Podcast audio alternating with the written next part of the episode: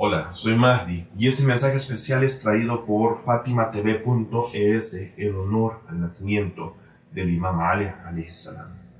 Hoy es un día en el que quiero presentarles un personaje excepcional. No entraré en detalles sobre fechas, linajes o logros que posiblemente puedan encontrar a través de otras fuentes o googlearlo, sino más bien quiero contarles de quién fue y qué significó para la humanidad.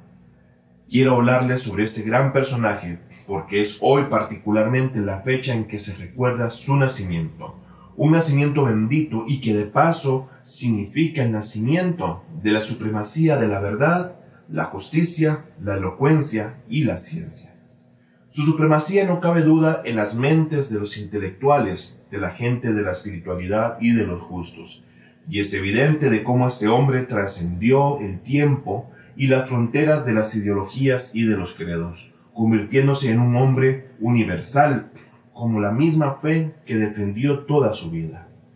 Tan es así que podemos ver en la ONU han sido mencionados seis de sus innumerables dichos y enseñanzas, y que podrán observarse en una carta que el mismo imán le escribió a su gobernador en los tiempos que él era el califa, en los que le aconsejaba plenamente la justicia y la equidad entre las personas, sin distinción alguna. A tal punto que el secretario general de la ONU en ese momento, en una histórica resolución, dijo, el califa Ali Abi es considerado el gobernante más justo que apareció durante toda la historia de la humanidad. Claro está, después del profeta Muhammad. Ciertamente este es Ali, el príncipe de los creyentes, ya que el mismo profeta dijo, Oh Ali, tener amistad contigo es signo de fe y oponerse a ti es hipocresía.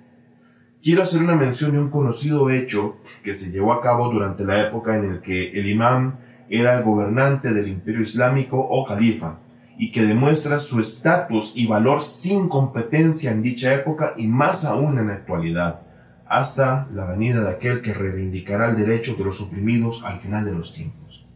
Se cuenta que un hombre judío un día tomó la armadura del imam Ali la cual había caído de uno de los camellos, y al tomarla afirmó que le pertenecía, llegando a ir a la corte para testificar en contra del imam.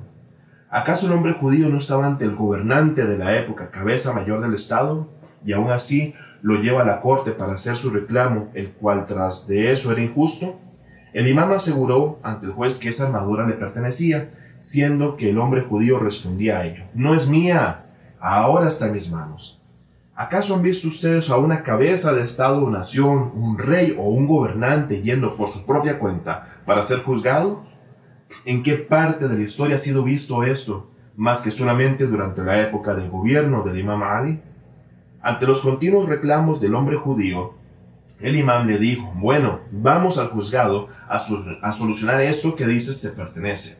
Ante la presencia del imán, el juez le llamó diciendo, oh Amir al-Mominin, oh príncipe de los creyentes, a lo que de inmediato el imán se volvió y le dijo, no, acá no, en la corte no, debe de tratarnos a ambos de forma equitativa. Si me llamas por mi título y luego llamas a este hombre judío solo por su nombre, estarías cometiendo una injusticia y debe de tratarnos a ambos con justicia y sin diferencias. ¿Cuál clase de justicia implementaba Alina Vitale? Si aún evidentemente era el dueño de esa armadura. El juez le preguntó al imán, ¿tienes por casualidad algún testigo o prueba de que esta armadura es de tu pertenencia o que haya estado en tu poder y después haberla perdido? A lo que imán le dijo, no, no tengo ninguna prueba, pero me pertenece a lo que el juez, al ver que no habían pruebas que evidenciasen que yo le pertenecía al imam Ali, a pesar de que el juez tenía certeza de que el imam estaba diciendo la verdad, él mismo determina que al no haber ninguna prueba que respaldase el alegato del imam, el judío es quien tenía el derecho pleno sobre la posesión de la armadura. Eso puesto que bien sabemos que ante la ley y en una corte debes de presentar alguna evidencia para sustentar un alegato, defensa o acusación. Cuando, el hombre judío ve el modo en que se desarrollaron los eventos y cómo fue juzgado el imam Ali, se pone de pie y dice, Oh príncipe de los creyentes, esta armadura te pertenece, y yo la tomé. Y estuve mintiendo respecto a que era de mi propiedad, pero ahora que he sido testigo de que tú, el propio gobernante, te has humillado viniendo a esa corte, con plena humildad y me has tratado con total equidad, me he dado cuenta de que eres tú el verdadero representante de Dios exaltado sea en la tierra. Y te doy testimonio que no hay más divinidad que Dios y que Muhammad es el mensajero de Dios. Con esta historia sobre el imán hemos sido testigos de quién es realmente Ali, el símbolo sin igual de justicia, un hombre que no temía ser juzgado de la misma forma que el resto de las gentes, aun teniendo él la razón y que su método simplemente fue el respeto, la caridad, la justicia y la misericordia, únicos atributos poseedores de aquellos cercanos a Dios. El imam Ali es recordado universalmente por quienes realmente lograron profundizar en su personalidad y santidad.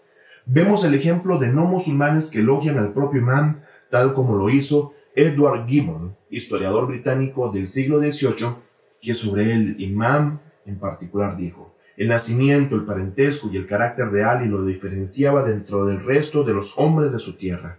Esas cualidades justificaban plenamente su designación como califa y único sucesor de Mahoma. El hijo de Abu Talib era por derecho propio el jefe de los Bani Hashim y el príncipe heredero o guardián de la ciudad de la Meca y de la Kaaba. Ali poseía las cualidades de un poeta, un soldado y un santo. Su prudencia y sabiduría aún perduran en una extensa colección de enseñanzas morales y proverbios filosóficos, y cada uno de sus antagonistas en los combates de la lengua y de la espada fueron abatidos por su elocuencia y su valor.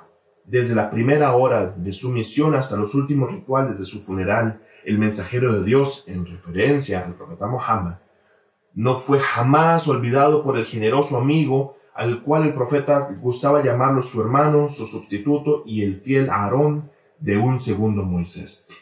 Para cerrar este episodio especial sobre el imam Ali, quiero recordar las palabras del propio imam a modo de consejo para, el, para Malik al-Ashtar en una carta dada por el imam a su compañero refiriéndose al gobierno y a la ética política en el Islam. El imam dijo, en verdad tus súbditos son de dos clases, o tus hermanos en la religión o son iguales a ti en la creación. Ellos cometerán faltas y errores. Puede que actúen mal con intención o sin ella. Por lo tanto, extiéndales tu perdón y condonación de la misma manera en que amas el hecho de que Dios extienda su perdón y condonación a ti.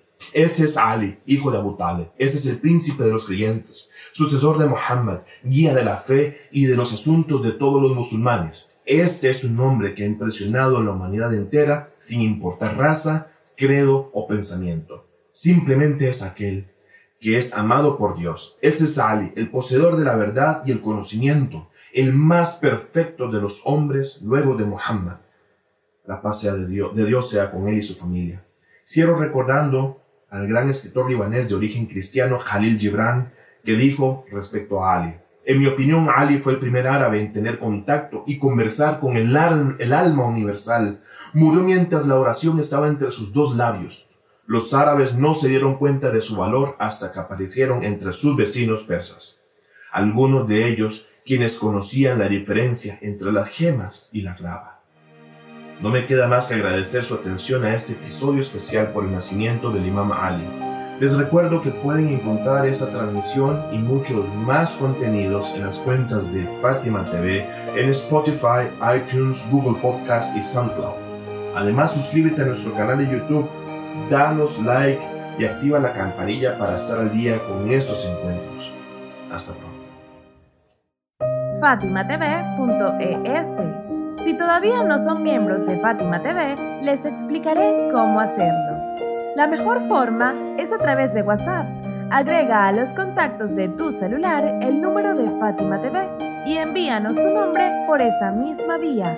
Nuestro número es más 54 938 15 39 0737.